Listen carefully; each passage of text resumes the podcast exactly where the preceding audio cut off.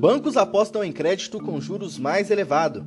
Estados Unidos voltam a 100 mil casos e economia está sendo afetada. Fux reage a acusações e cancela a reunião entre os poderes. Estas e outras notícias você acompanha agora no Eleva News. Bom dia!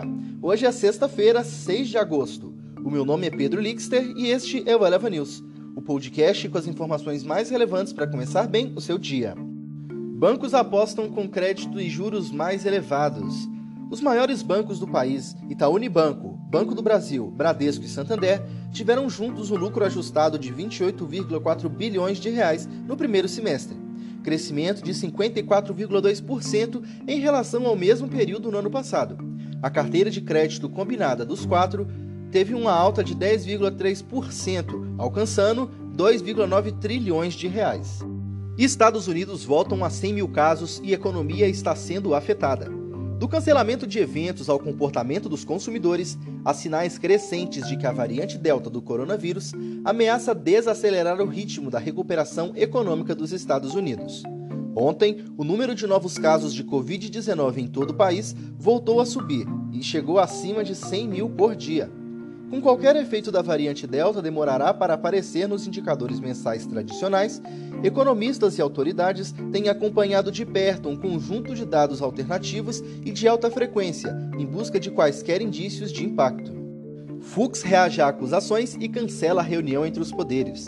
A ameaça do presidente Jair Bolsonaro de violar limites da Constituição e os ataques ao ministro do Supremo Tribunal Federal levaram o presidente do STF, Luiz Fux, a responder em tom mais firme. Ele anunciou ainda o cancelamento de encontro para selar a paz entre os três poderes. O diálogo eficiente pressupõe compromisso permanente com as próprias palavras, e que infelizmente não temos visto no cenário atual, disse Fux. Pandemia agrava a queda de investimentos no exterior na América Latina. O fluxo de investimento estrangeiro direto na América Latina despencou 34,7% em 2020, segundo a Comissão Econômica para a América Latina e o Caribe, a CEPAL. A queda indica que a pandemia acentuou um processo de desalavancagem que vinha ocorrendo na América Latina decorrente do fim do superciclo das commodities, do baixo crescimento e das incertezas políticas na região. Comissão rejeita voto impresso. A Comissão Especial da Câmara rejeitou, por 23 votos a 11, parecer do deputado Felipe Barros, do PSL do Paraná, favorável à PEC que institui o voto impresso.